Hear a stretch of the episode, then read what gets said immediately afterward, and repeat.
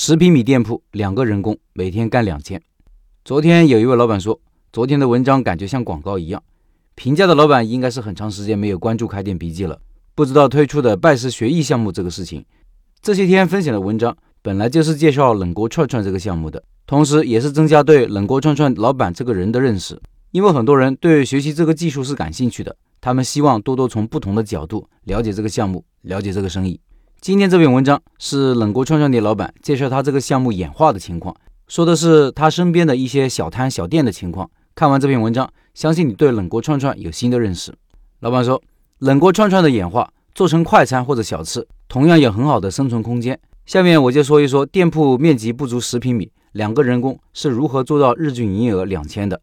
这是一家开在小吃街附近的档口店，形式类似于麻辣烫，顾客自选菜品，店家煮好后，然后把菜涮下来放在一个盒子里面，然后再放一些调料，主要是一些素菜和丸子类的菜品，深受广大女性顾客的喜欢。它的主要消费场景是附近逛街的人作为小吃，还有在附近工作的人点外卖解决午餐的问题。店里生意非常好，不足十平米的店铺做得满满当当的。这篇文章配了很多老板探店的图片。听音频的老板可以到开店笔记的公众号查找对应文章，看这些图片。一个人消费十五块钱左右，我曾经去吃的时候大概估算过，加上外卖，这家小店日营业额至少能做到两千。因为店铺面积小且不在正街，位置不算好，租金应该不到三千，再加上两个人工，一个月算下来利润至少三万。冷锅串串有非常多的演化形式，最重要的就是那一口汤底，万变不离其宗。基于位置不同、模式不同、场景不同、定位不同，又可以有很多种形式的演化。刚刚这个小吃摊就是类似于快餐小吃的定位。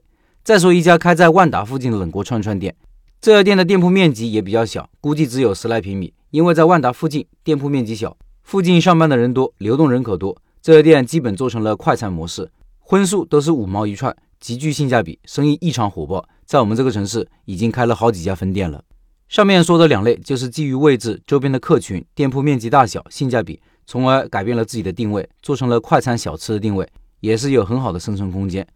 总结下来，做成这类店铺有以下几个特点：第一，店铺面积小，既降低了租金水平，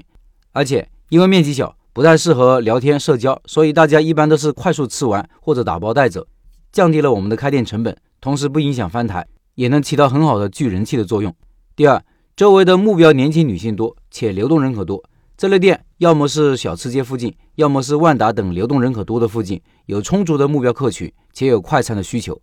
第三，兼具味道和性价比。这两家店的口碑都是很不错的，普遍认为味道好，或者说它让一部分人觉得味道好，且能成为他的忠诚顾客就够了。荤素五毛的定价，当一餐快餐吃下来不到二十块钱，极具性价比。第四，菜品种类不算多，估计二十来种。这样就大大提高了不管是采购还是串菜的效率，也降低了损耗。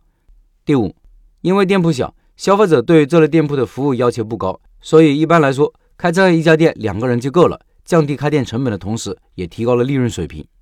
另外公告，本月九月二十五号晚上八点，拜师学艺推出第三个项目冷锅串串，到时候串串店老板会直播介绍这个项目，感兴趣的老板关注起来，音频下方有直播群的二维码。